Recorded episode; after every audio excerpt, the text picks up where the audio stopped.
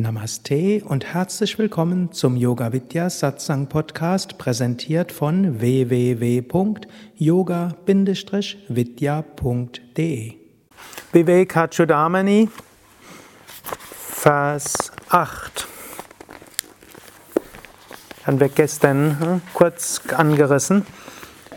So möge der Weise nach Erlösung streben, indem er dem Wunsch nach Glück aus äußeren Dingen entsagt einen wahren geistigen Meister aufsucht und sich auf die von ihm verkündeten Lehren konzentriert. Also drei Schritte, um zur höchsten Verwirklichung zu kommen. Erster Schritt, hm, Wunsch nach Glück aus äußeren Dingen entsagen. Da hatte ich gestern etwas länger drüber gesprochen. Das zweite ist einen wahren geistigen Meister aufsuchen. Hm? Und hm, da gibt es verschiedene Formen von Meistern. Wir in unserer Tradition, wir haben Swami Shivananda als unseren Satguru, wir haben Swami Vishnu Devananda und letztlich Yoga Vidya als Ganzes gibt diese Lehren weiter und wir fühlen uns wie ein Teil von Swami Shivananda.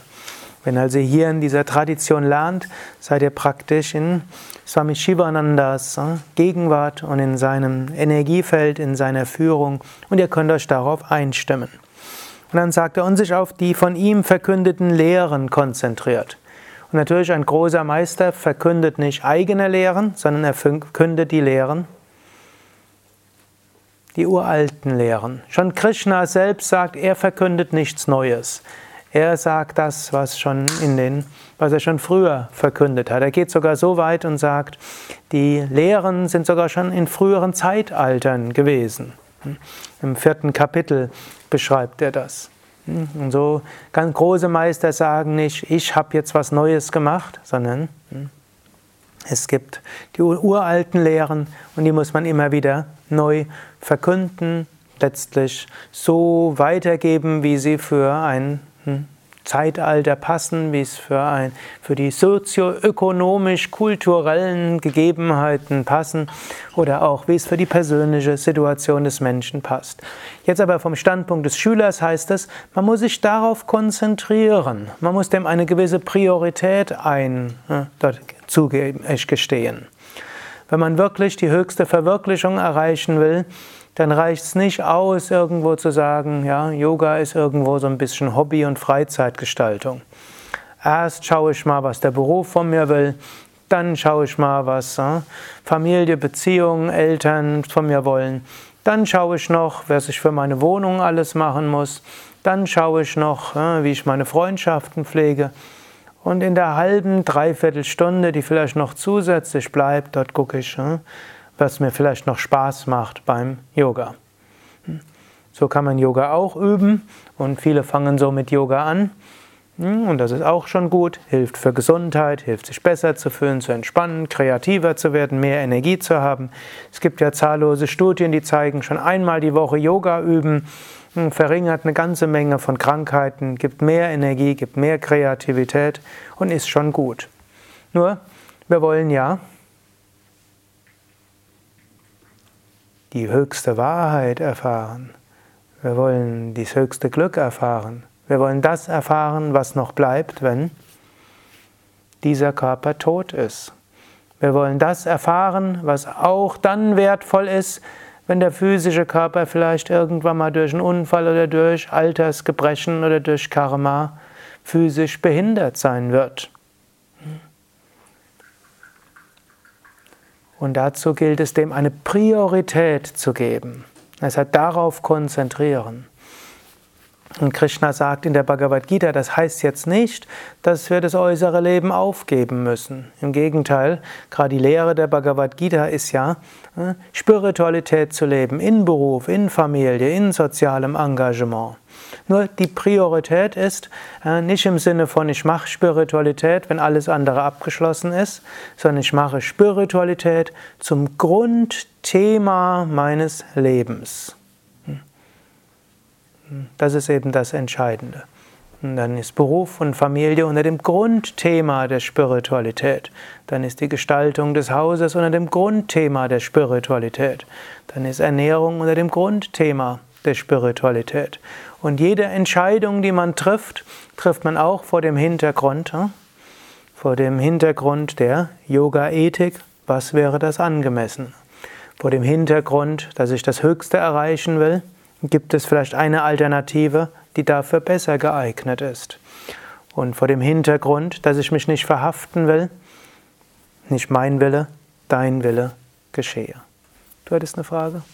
Ja, ich frage mich, wenn man so sehr den Wunsch ähm, nach Selbstverwirklichung hat oder genau das erreichen will, ob das dann nicht eine zu starke Anhaftung daran ist. Also ein, das ist dann ja auch ein Wollen, was man unbedingt haben möchte. Äh, es gibt einen Vers im Patanjali Yoga Sutra, wo er sagt, äh, Dharma Mega Samadhi kommt, wenn der Wunsch danach aufgegeben worden ist. Bei Dharma Mega, also nicht normaler Samadhi, nicht Mega Samadhi, sondern Dharma Mega Samadhi. Mega wird allerdings mit H geschrieben. Hm, also der hm, höchste Samadhi wird dann erreicht, wenn wir zum Schluss den Wunsch danach aufgeben. Aber im ersten Kapitel ziemlich, äh, ich glaube irgendwann zwischen 10 und 20, genaue Zahl weiß ich jetzt gerade nicht, sagt er, Verwirklichung kommt schnell, wenn der Wunsch danach intensiv ist. Und dann kann er sagen, das Streben nach Befreiung kann sanft, mittel und intensiv sein. Und auch äh, Shankara sagt eben auch, Mumukshutva, der intensive Wunsch nach Befreiung, ist ganz besonders wichtig. Warum ist er wichtig? Er ist wichtig, weil der hilft, dass wir äh, zügig zum Ziel hingehen. Wenn der Wunsch nach Befreiung nicht groß ist, dann sind andere Wünsche größer. Das heißt, wenn, man, wenn der Wunsch nach Befreiung größer ist als alle anderen Wünsche, dann erreichen wir es in diesem Leben. Wenn der Wunsch nach Befreiung kleiner ist als andere Wünsche, dann dauert es vielleicht noch ein paar Inkarnationen. Der Wunsch nach Befreiung ist aber ein anderer Wunsch als andere Wünsche. Ich kann zum Beispiel den Wunsch haben, könnte ich für einen Wunsch haben? Das neueste Smartphone zu haben. Was muss ich haben, um das neue Smartphone zu haben? Ich muss Geld haben und aber ich brauche etwas Äußeres. Ich brauche das Smartphone. Ich brauche erstens Geld, ich brauche das Wissen. Ich muss sagen, was ist das beste Smartphone überhaupt? Ich muss mich beschäftigen, muss lesen, muss mit Menschen sprechen und wissen, das beste Smartphone heute ist absolut veraltet in einem Jahr. Jetzt aber eine andere Frage, was müsste ich machen, um jetzt auf der Bühne zu sitzen? Ich, Sukadev. Was müsste ich machen, um jetzt auf der Bühne zu sitzen? Wenn ich jetzt den intensiven Wunsch hätte, auf der Bühne zu sitzen, was müsste ich machen? Nichts. Ich sitze auf der Bühne. Was muss ich machen, um selbst, um das höchste Selbst zu sein? Satchit Ananda. Was muss ich machen? Eigentlich nichts, denn ich bin schon Satchit Ananda. Angenommen, ich wäre der Erbe von einem Milliardär, wüsste es aber nicht, weil dieser Milliardär hm, irgendwo ja, ist ein uneheliches Kind gegeben, hm, geworden. Und er hat nicht zu seinem Kind gestanden und hat es dann eben zur Adoption freigegeben oder die Frau hat es zur Adoption freigegeben und ich wäre jetzt der Sohn. Und der Milliardär hat kein anderes Kind, ist jetzt irgendwo 80 ja, und ist sogar gestorben hm, und hat äh, irgendwo mitgekriegt und hat das ganze Geld seinem einzigen Sohn vermacht. Angenommen, ich wäre das. Was müsste ich machen, um reich zu sein? Nichts. Ich bin reich. Aber angenommen, ich weiß es nicht, dann, was müsste ich machen, um reich zu sein?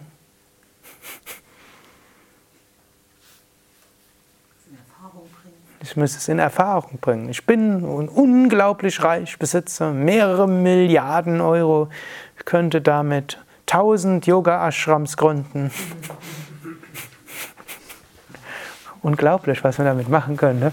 Mhm.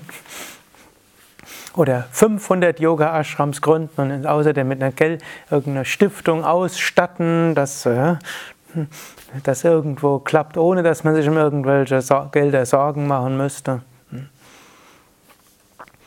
Und, äh, aber ich weiß es nicht. Was muss ich also machen? Es ist schwierig jetzt. Ich selbst kann nichts machen. Man kann sagen, die Gnade Gottes kommt in Gestalt eines Notars, der hm, die Nachricht überbringt oder eines Einschreibens, welches sagt. Sie werden eingeladen zur äh, Testamentsvollstreckung von hm, Person XY zu kommen. Hm. Gut. Aber es gibt noch ein anderes Beispiel. Das ist sogar ein klassisches indisches Beispiel. Hm. Und das, ich weiß gar nicht, wo es ursprünglich herkommt, aber es wird von verschiedenen Meistern erzählt. Swami Shivananda hat es irgendwo beschrieben, Swami äh, Ramakrishna hat es erzählt. Man, es könnte sein, dass es in einem Panchatantra ist, vielleicht steht es auch in der Mahabharata. Hm. Jedenfalls, es gab ein Ehepaar, und der Mann, und sie waren eine reiche Kaufmannsfamilie, ganz sehr reich. Und es gab in der Nähe eine Räuberbande und die hat das Kind entführt. Und der Kaufmann hat auch dieses Lösegeld bezahlt, aber das Kind hatte schon ein gewisses Alter gehabt und dort haben dann einige in der Räuberbande haben gesagt, der erkennt uns wieder. Und die Räuberbande war, zum Teil hat sie ein ziviles Leben gehabt und hat gedacht, wenn das Kind uns wiedererkennt, dann sind wir alle dran. Also haben sie beschlossen, Kind muss getötet werden, obgleich es, äh, obgleich die Lösegeldsumme bezahlt worden ist. Also wurde einer der Räuber beauftragt, in den Wald zu gehen, Kind umzubringen und zu verscharren. Es sollte aber nicht zu nah sein an dem Ort, denn sonst würde ja äh, vielleicht das irgendwie zufällig entdeckt werden. Der ist also viel, so zwei Tage lang in den Wald reingegangen, hat sich um der Zeit um das Kind hm, gekümmert. Und ihr wisst, was passiert, wenn man sich zwei Tage um ein Kind kümmert. Hm. Die Vorstellung, das Kind anschließend umzubringen, ist äh, nicht denkbar. Also hat er überlegt, was kann ich machen? Und während er überlegt hat, was er machen kann, kam dort ein anderer Räuber entlang aus einer anderen befreundeten Räuberbande und der, der ist irgendwo nach Süden, nach Südindien gegangen, hat gesagt, du, wir haben gerade einen Raubzug gemacht, hier ist mein Anteil der Beute, nimm den, aber bring das Kind weit weg. Gut, und er hat gesagt, das, das, passt ganz gut. Ich muss nämlich weit weg, denn irgendwo bin ich aufgefallen und ich kann mich hier nicht blicken lassen. Ich gehe dann ganz nach Südindien. Gut, das Kind ist aufgewachsen als äh, dann hat er das Kind ganz in Südindien vor die Tür gelegt von einer Schusterfamilie, von der er gehört hatte, dass die kinderlos geblieben ist und nicht keine tiefere Sehnsucht hatte, als ein Kind zu haben. Die Schusterfamilie ist morgens aufgewacht, hat dort ein Kind, ein schreiendes Baby vor der Tür gehabt und hat das Baby genommen, hat erstmal in der Nachbarschaft gefragt, von wem ist das Baby, weiß irgendjemand, niemand wurde gefunden und überglücklich hat das Schusterpaar dieses wunderbare Kind adoptiert. So ist er aufgewachsen als Sohn eines Schusters. Hm? Er hatte noch ein Medaillon gehabt hm? Und das sowohl der Räuber hatte gedacht, vielleicht irgendwann will er ja sein hm? seine äh, Familie wiederfinden. Ganz will ich das auch nicht die Möglichkeit nehmen. Und auch die Schusterfamilie hat auch gedacht, wir ziehen ihn auf, als ob er unser Kind ist, lassen aber die Kette mit dem Medaillon, sodass wir ihm nicht die Möglichkeit nehmen wollen, später mal herauszufinden, wer er ist. Und als dann der Schusterjunge 16 war, kam ein Kaufmann dort vorbei und wollte sich Schuhe, neue Schuhe anpassen lassen. Und äh, während der Schusterjunge dort Maß genommen hatte, äh, baumelte so das Medaillon dort. Äh. Fragt er, woher hast du dieses Medaillon? Er sagte, ja, ich habe dieses Medaillon, solange ich lebe.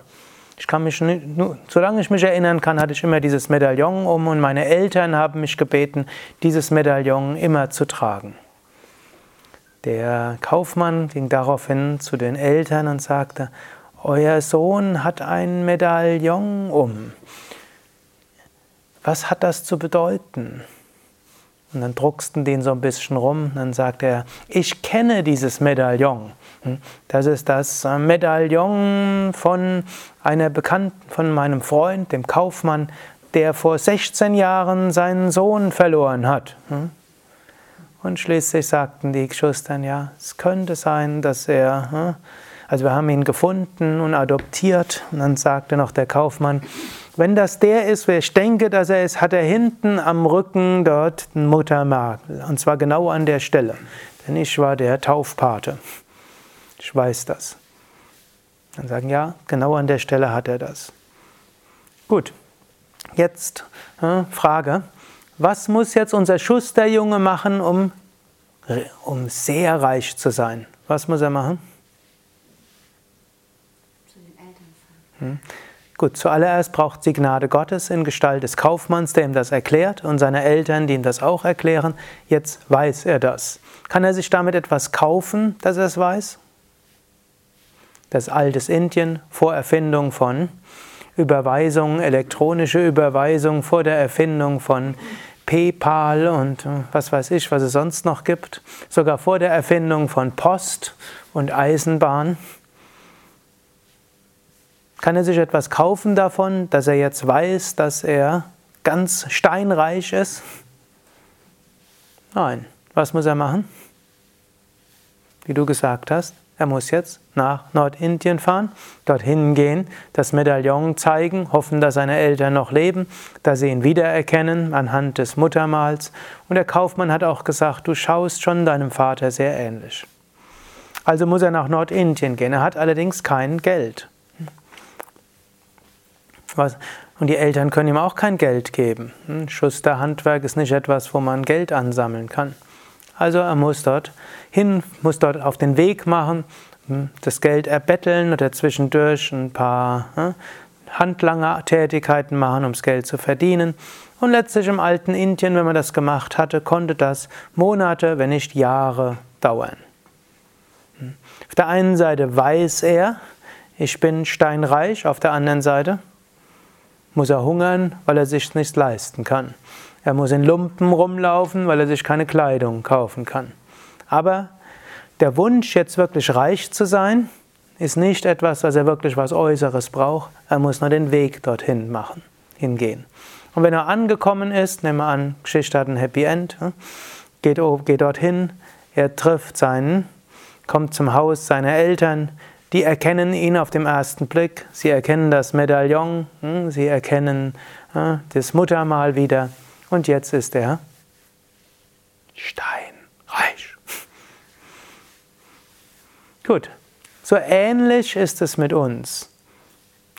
Wir sind der Erbe des reichsten Mannes des Universums im übertragenen Sinn. Wir sind nämlich nicht nur Erbe, sondern wir sind Brahman. Satchitananda, unendliches Sein, Wissen und Glückseligkeit.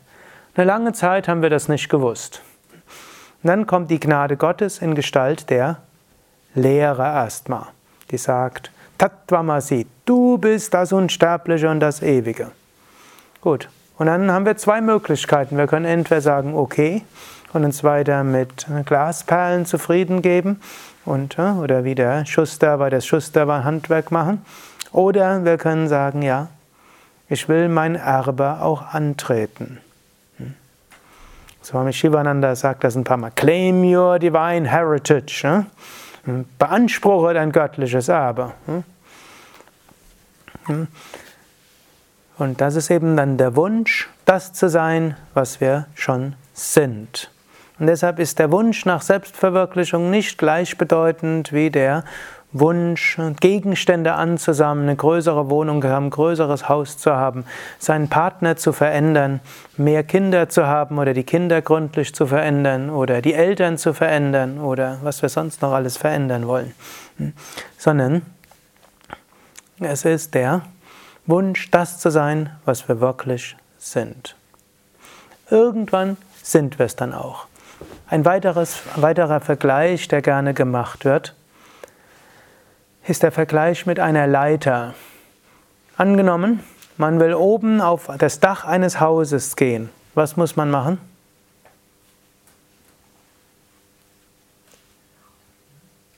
Logischerweise Leiter nehmen und hochgehen. Was muss man zum Schluss machen? Die Leiter verlassen. Jetzt können wir sagen, das ist aber unlogisch.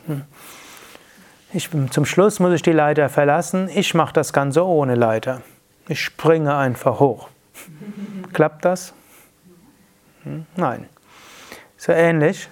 Zur Verwirklichung zu kommen, die Leiter dorthin ist vor allem der intensive Wunsch nach Befreiung. Das ist die Leiter.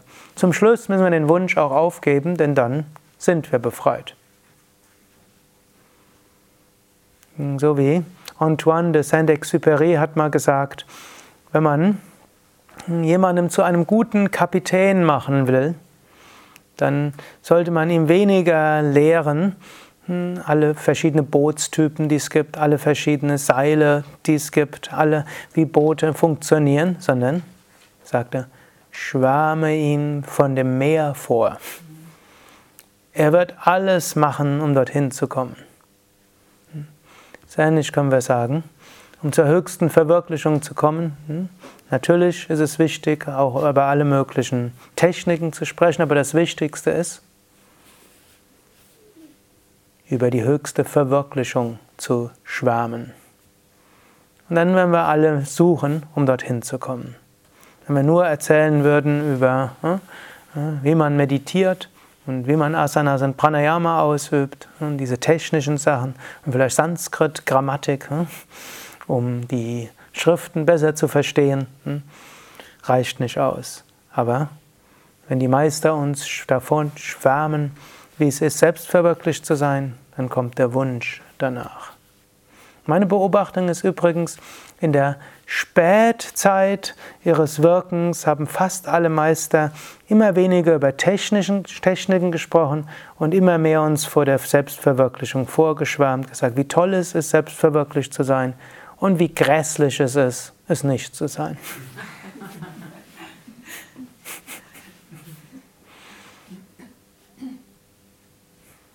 Natürlich, wir sind manchmal zufrieden mit dem, was wir so haben. So angenommen, jemand ist sein ganzes Leben im Dunkeln gewesen, ist nur in einem, ist äh, gefangen gewesen. Nehmen wir an, ein Kind ist aufgewachsen, das gibt es tatsächlich in manchen Ländern. Äh, Mutter ist ins Gefängnis gebracht worden, sie kommt nie an die frische Luft oder nur einen kleinen Innenhof.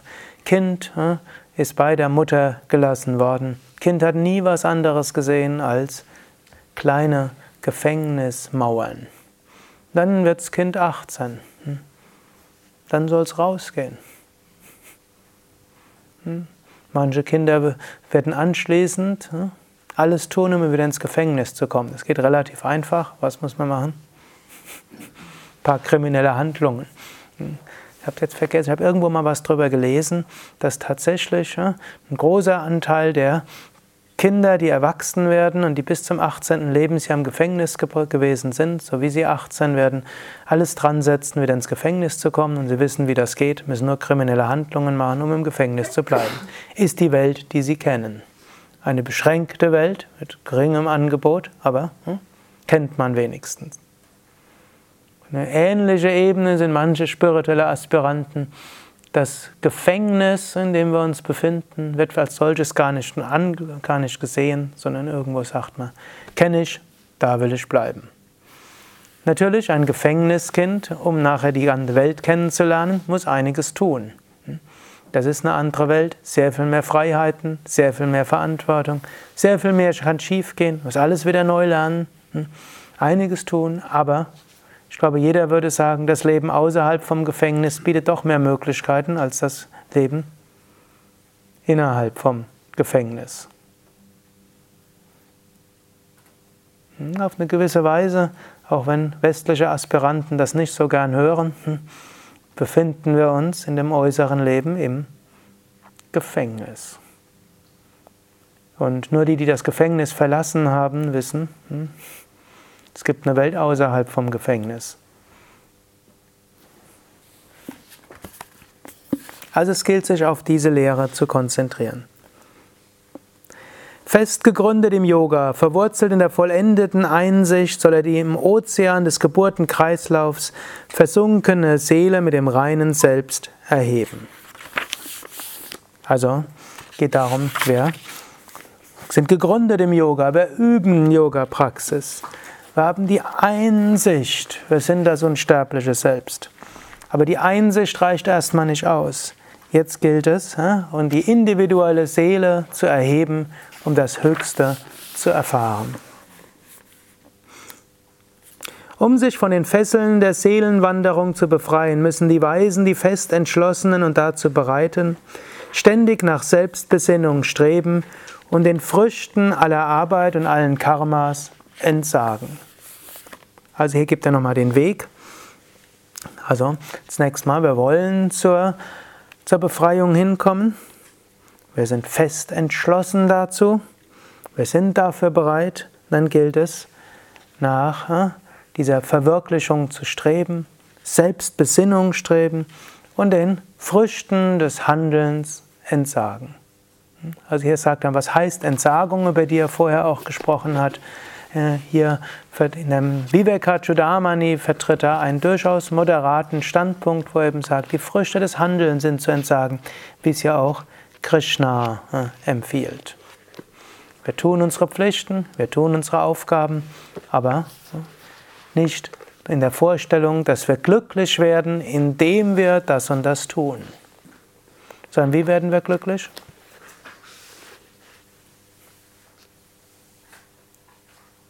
Indem wir entsagen. Indem wir entsagen, indem wir nichts erwarten. Wenn wir etwas erwarten, gibt es eine gewisse Wahrscheinlichkeit, dass es eintritt oder nicht eintritt. Wenn es nicht eintritt, werden wir unglücklich. Wenn es eintritt und dann anschließend nach einer Weile wieder vergeht, sind wir auch unglücklich. Und wenn wir erwarten, dass das Eintreten uns dauerhaft glücklich macht und es tritt ein, was werden wir nach einer Weile auch feststellen? Es befriedigt uns nicht dauerhaft und wir werden auch wieder unglücklich. Das heißt, das sind die dreifachen hm, Gründe, weshalb Wunscherfüllung an sich einen nicht glücklich macht. Erste ist, wir haben einen Wunsch, er geht nicht in Erfüllung, Konsequenz ist Leiden. Zweite Möglichkeit, wir haben einen Wunsch, geht in Erfüllung, verschwindet, Konsequenz ist Leiden. Dritte Möglichkeit, haben einen Wunsch, geht in Erfüllung, bringt uns aber nicht das, was wir dauerhaft uns, uns gewünscht haben. Konsequenz ist größtes Leiden. Hm? Also insbesondere, wenn es ein großes Streben gewesen ist und das in Erfüllung gegangen ist und wir dann feststellen, es gibt uns nicht die Erfüllung, die wir gesucht haben, es gibt das größte Leiden ist äh, durchaus auch in der Psychologie bekannt, gerade Menschen, die ein größeres Ziel hatten. Ich hatte mal jemanden gehabt, der hat mir da so erzählt, seine Eltern hatten ein großes Ziel gehabt, kamen aus einer sehr armen Verhältnissen. Sie wollten ein, ein Haus bauen, das genauso ist, wie sie es gerne gehabt hatten und mit Garten und allem. Und sie haben sich vorgenommen, dass sie dafür keinen Kredit aufnehmen. Sie werden es in dem Maße bauen, wie sie Geld sparen können und sie werden auch viel Eigenarbeit dort machen. Das war ein Projekt, das hat 20 Jahre gedauert. Zwischendurch haben sie auch, ich weiß nicht, zwei, zwei Kinder waren es mindestens, drei Kinder gehabt. Haus war natürlich so, so gebaut worden, dass es Platz war für die, hatte für die Kinder. Aber wisst, was passiert, wenn man 20 Jahre dran baut. Irgendwo nach 20 Jahren war das Haus endlich beziehbar. Und ab da waren die Eltern todunglücklich. Vorher, das war ihr gemeinsames Projekt. Sie hatten auch gemeinsam daran gearbeitet. Sie haben hm, gemeint, deshalb beide waren, haben auch eine Arbeit gehabt und beide hm, haben auch Pläne gemacht und sie haben auch beide daran gearbeitet. Als sie eingezogen sind, ein Haus auch abbezahlt waren, alles so war, wie sie es gerne hätten, der Sinn gab keinen Sinn des Lebens mehr. Tod unglücklich. Dann fingen sie an, sich zu streiten und die Ehe wurde schlimm. Und er hatte gesagt, es war gut, dass ich kurz danach das Haus verlassen konnte. Muss nicht immer so sein. Glücklicherweise der Mensch schafft sich in der Mehrheit der Fälle doch gleich ein neues Projekt, hm, um sich wieder abzulenken. Nicht verhaftet sein an die Früchte der Handlungen heißt, hm, wir erwarten nicht, dass Dinge uns dauerhaft glücklich machen. Wir tun trotzdem Dinge und wir können sagen, wir tun sie, um kleine Freuden zu haben, um damit äh, die Freude des Unendlichen zu genießen, indem sich durchscheint in kleinen Freuden. Aber wir wissen, von der Wunscherfüllung von konkreten Wünschen hängt mein Glück nicht ab.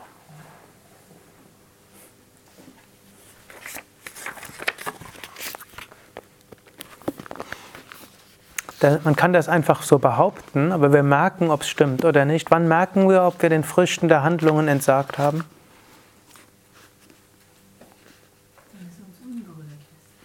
Wenn es uns unberührt lässt, wenn wir merken, dass, äh, wenn es irgendwie toll ausgeht, wir nicht irgendwo so ganz uns haben, fühlen, wobei das ist jetzt weniger problematisch.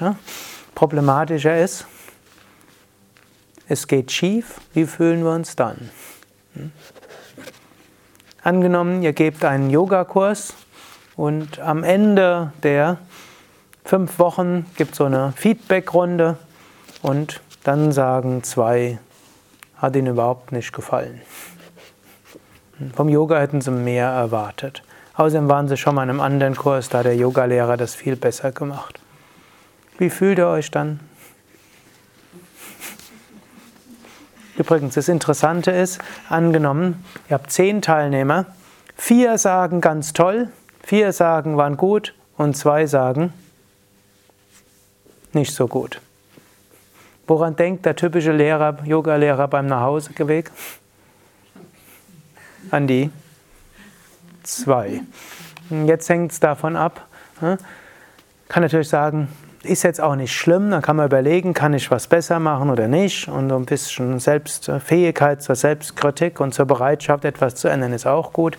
Wenn's aber, wenn man aber in den Festen seines Wesens erschüttert ist und sagt, ich gebe nie mehr einen Kurs.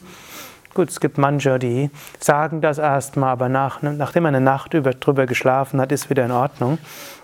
Aber man kann sagen, angenommen, man ist wirklich entsagt und man macht es wirklich als reinen Dienst Gottes, dann wird einen das nicht berühren, wenn die Teilnehmer einen kritisieren, sondern man wird sagen, man kann noch kurz überlegen, ja, zusätzliches Input, gibt es dort etwas, was ich ändern kann, um auch diesen Menschen gerecht zu werden? Oder man wird sagen, nee, vier hat sehr gut gefallen und nicht nur hat es gefallen, sondern sie haben sich spirituell inspiriert gefühlt, sie haben leuchtende Augen. Vier andere haben gesagt, es ist gut und ich sehe, ihre Energie ist auch gut. Und dann sind halt zwei, denen es nicht gefällt. Okay, ist gut. Vielleicht wird man aber auch feststellen, die zwei geben einem wertvolles Feedback und es wird einem bewusst, ja, tatsächlich hätte man noch ein bisschen mehr drauf eingehen können. Also ist man dankbar. Also Entsagen der Früchte der Handlung seht ihr dann, wenn ihr kritisiert werdet. Zum Beispiel am Ende von einem Yoga-Kurs. Eine große Aufgabe für einen spirituellen Aspiranten, der natürlich mit großem Engagement Yoga unterrichtet. Und da hilft es natürlich zum einen auch zu sehen, ja, das ist eine spirituelle Aufgabe und jeder, der einen kritisiert, ist ein Geschenk Gottes, um einen zu, lehr zu lehren, wie entsagt war ich dort den Früchten meines Handelns. Und wir haben, es gibt grundsätzlich zwei Möglichkeiten mit äh, Kritik umzugehen, die nicht sattwig sind. Das eine ist die tamasige, das eine, andere ist die rajasige. Hm. Man könnte auch sagen, hm, gewiss ähnlich wie es den Fluchtkampfmechanismus gibt. Man kann entweder fliehen oder kämpfen. Man kann aber noch ein drittes machen, das ist erstarren. Und manche Menschen wenn sie bedroht werden, fliehen, manche kämpfen, manche erstarren, Todstellreflex.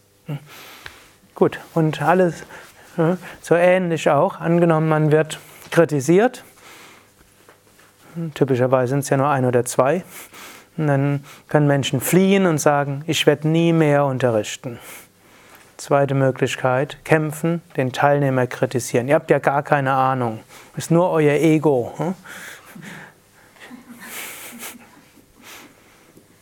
dritte Möglichkeit wäre erstarren und depressiv werden. Hm, ich tauge nichts, aber ich mache halt doch weiter. Ich kann nichts, mache aber irgendwie weiter.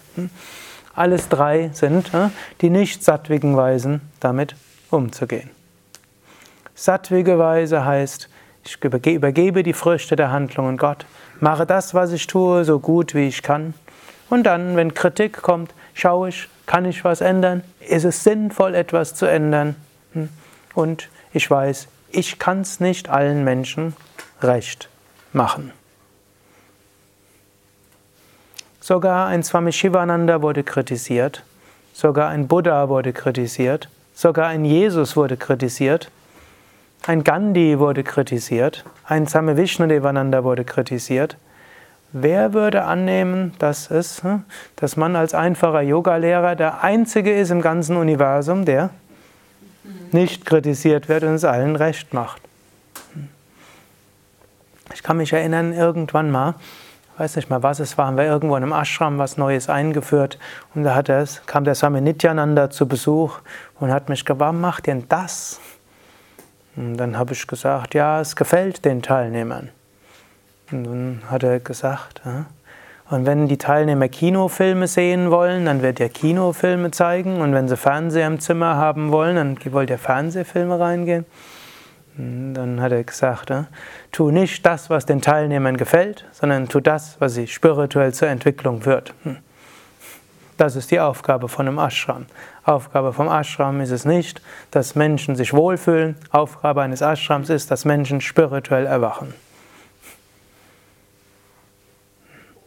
Und so ähnlich könnt ihr es auch bei Yogakursen sagen. Aufgabe eines Yogakurses ist nicht, dass alle Teilnehmer sagen, hm, war schön. Aufgabe eines Yogakurses ist, dass sie davon profitieren.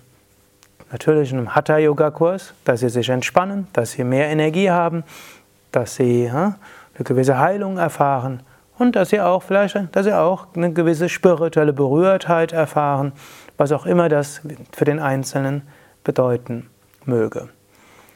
Übrigens auch, ich habe so festgestellt, es gibt unterschiedliche unserer Seminarleiter natürlich.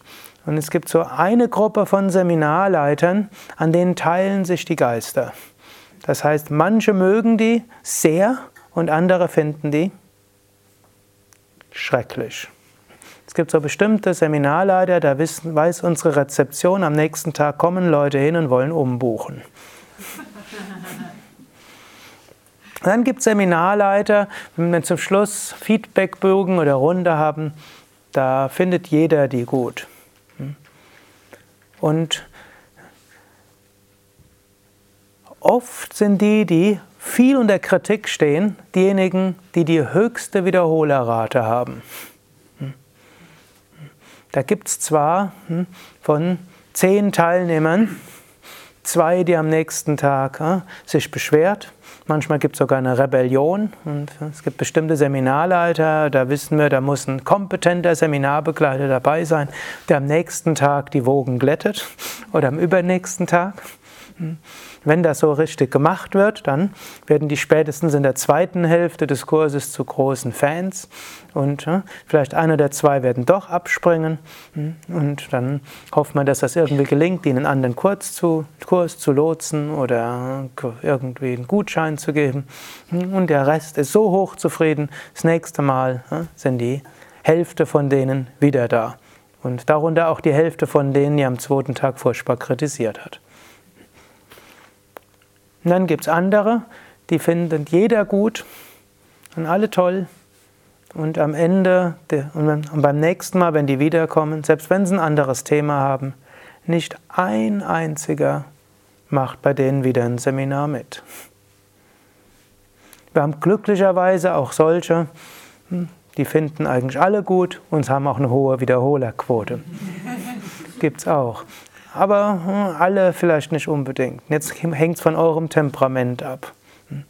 Wenn ihr jemand seid, der durchaus ein bisschen polarisiert, muss nicht falsch sein, hm, will ich damit sagen. Und die eine der zwei der drei Leute, die euch kritisieren, das macht auch äh, nicht unbedingt so viel Schlimmes aus. Früchte der Handlungen entsagen heißt natürlich nicht, dass wir einfach äh, Augen zu und durch. Angenommen, ihr gebt einen Hatha-Yoga-Kurs, am Ende der, der fünf Wochen sind von den 20 Teilnehmern am Anfang nur noch acht da und von den acht macht nur noch einer oder zwei weiter und das ist regelmäßig so, dann solltet ihr schon überlegen, was müsste ich anders machen. Und das geht auch und im Zweifelsfall an Menschen äh, irgendwo Tipps suchen und so weiter.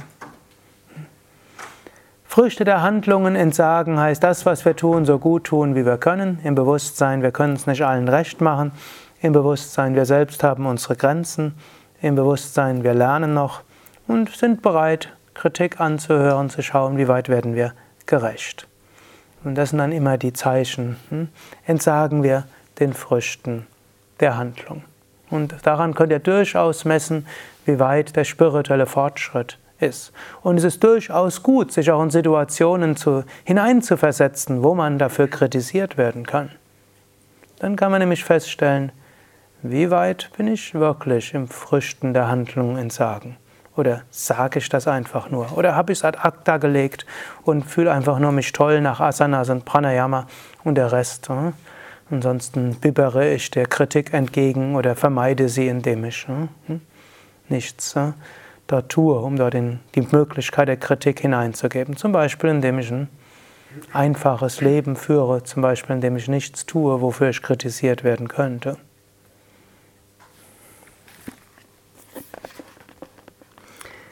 Werke dienen der Läuterung des Herzens, führen aber nicht zur Erkenntnis der Wirklichkeit. Wahrheit erschließt sich durch kritisch unterscheidendes Nachdenken und Abwägen und nicht im geringsten durch Millionen von Werken. Gut, wir hatten dieses Thema gestern schon mal aufgegriffen.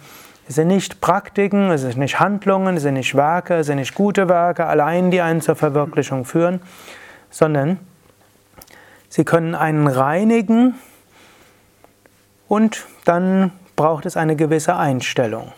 Die Einstellung des Jnana Yoga ist dann anschließend Abwägen, Vichara und ersuchen, wer bin ich. Es geht mit Bhakti, vollständige Hingabe an Gott. Es geht mit hm, Karma Yoga im Sinne von wirklich anderen helfen und dienen wollen mit großer Liebe. Es geht im Sinne von Raja Yoga, alles was wir tun, als Möglichkeit zu nehmen, zu wachsen, Herausforderungen annehmen, um daran zu wachsen und dann schließlich unseren Geist zu beherrschen, zur Ruhe zu führen. Das, was wir tun, allein führt nicht zur Befreiung, es ist die Einstellung, mit der wir etwas tun. Shankara vertritt hier natürlich besonders das Jnana Yoga, Vedanta, Vichara, diese intensive Selbstbefragung. Die Feststellung der Tatsache, dass man es mit einem Seil zu tun hat, kommt durch sorgfältiges Überprüfen zustande. Sie beseitigt Angst und Schrecken vor der großen Schlange, die durch eine Verwechslung entstanden sind. Ihr kennt alle das Beispiel von Seil und Schlange. Ich will es nochmal kurz erwähnen, an einer anderen Stelle wird es noch etwas vertiefen. Eben auch als Zeichen, dass Erkenntnis an sich großen Unterschied ausmacht. Angenommen, man jetzt in Indien, in Indien gab es früher viele Kobras und andere Giftschlangen, die durchaus tödlich sein konnten. Das ist nicht irgendein ein theoretisches Konstrukt, sondern hm, Schlangen in Indien könnten Menschen töten. Man geht in sein Haus, auf dem Weg zum Haus tritt man auf eine Schlange und äh, springt zur Seite, sieht, dass man gebissen wurde und die Wunde blutet. Hm? Man geht nach Hause und merkt, die Lebenskräfte schwinden. Kommt jemand anders, schaut sich das an, geht hin, was findet er dort? Ein Seil. Und neben dem Seil ein Dornenbusch und sieht, dass da ein Dornen Blut ist, weiß, der Mensch hat Angst vom Seil gehabt, ist zur Seite gesprungen, deshalb äh, Dornenbusch, deshalb Blut. Ist also kein Wunder, an der er sterben kann, sondern einfach nur eine Wunde. Hm? Nimmt ihn also dorthin und sagt, sieh, das ist ein Seil, keine Schlange. Hat jetzt der Mann weiter Angst? Er ist beruhigt, wieder glücklich und die Lebenskraft ist wieder da. Oder ein anderes Beispiel. Angenommen, jemand, das ist auch ein klassisches Beispiel, ist das Beispiel Hund und Stein. Irgendjemand, ein Landstreicher, hat irgendwie Hunger nach Mangos, sieht einen Garten mit Zaun und in diesem Garten sind reife Mangofrüchte. Er will dort gerade reingehen und was sieht er? Einen riesengroßen Hund, der das Maul aufgerissen hat und eine Tatze oder Pranke erhoben hat. Er kriegt es mit der Angst zu tun und will wegrennen. Dann hört er aber keinen Laut. Er schaut genauer hin und was sieht er? Ist kein Hund, sondern Statue. Also geht er jetzt beruhigt, überspringt er den Zaun, nimmt die Mango und genießt die Mango. Die Erkenntnis, dass das ein Stein ist und kein Hund, nimmt sofort jegliche Angst. In diesem Sinn, die Erkenntnis, und zwar eine echte Erkenntnis, dass wir das unsterbliche Selbst sind, nimmt uns jegliche Angst. Daher, die wirkliche Erkenntnis, wer wir wirklich sind, führt uns zur Befreiung. Es gibt noch weitere Weisen, wie wir diese Viveka, Atma an Atma Viveka nutzen können. Und es ist erstmal eine Erkenntnis, aber dann muss sie auch immer tiefer werden, bis sie zu Anubhava führt, nämlich zur vollen Verwirklichung. Hariam Tatsat. Om.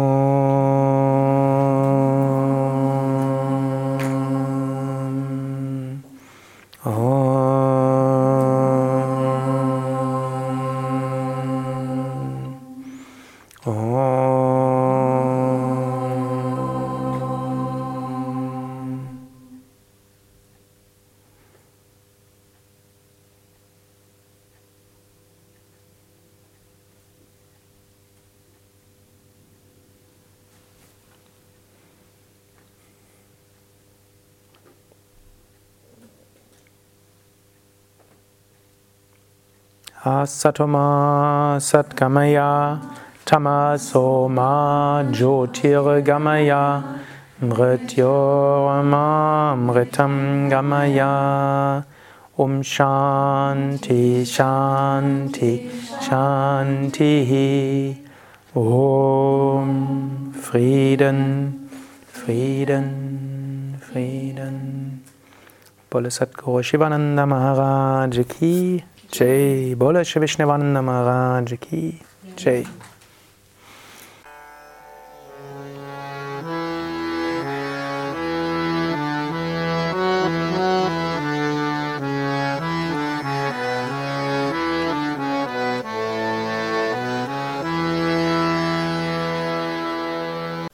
Das war die aktuelle Ausgabe des Yoga Vidya Satsang Podcasts. Mehr Informationen zum Yoga über Yoga-Seminare, Yoga-Workshops, Yogakurse, Vorträge zu Spiritualität und Meditation unter www.yoga-vidya.de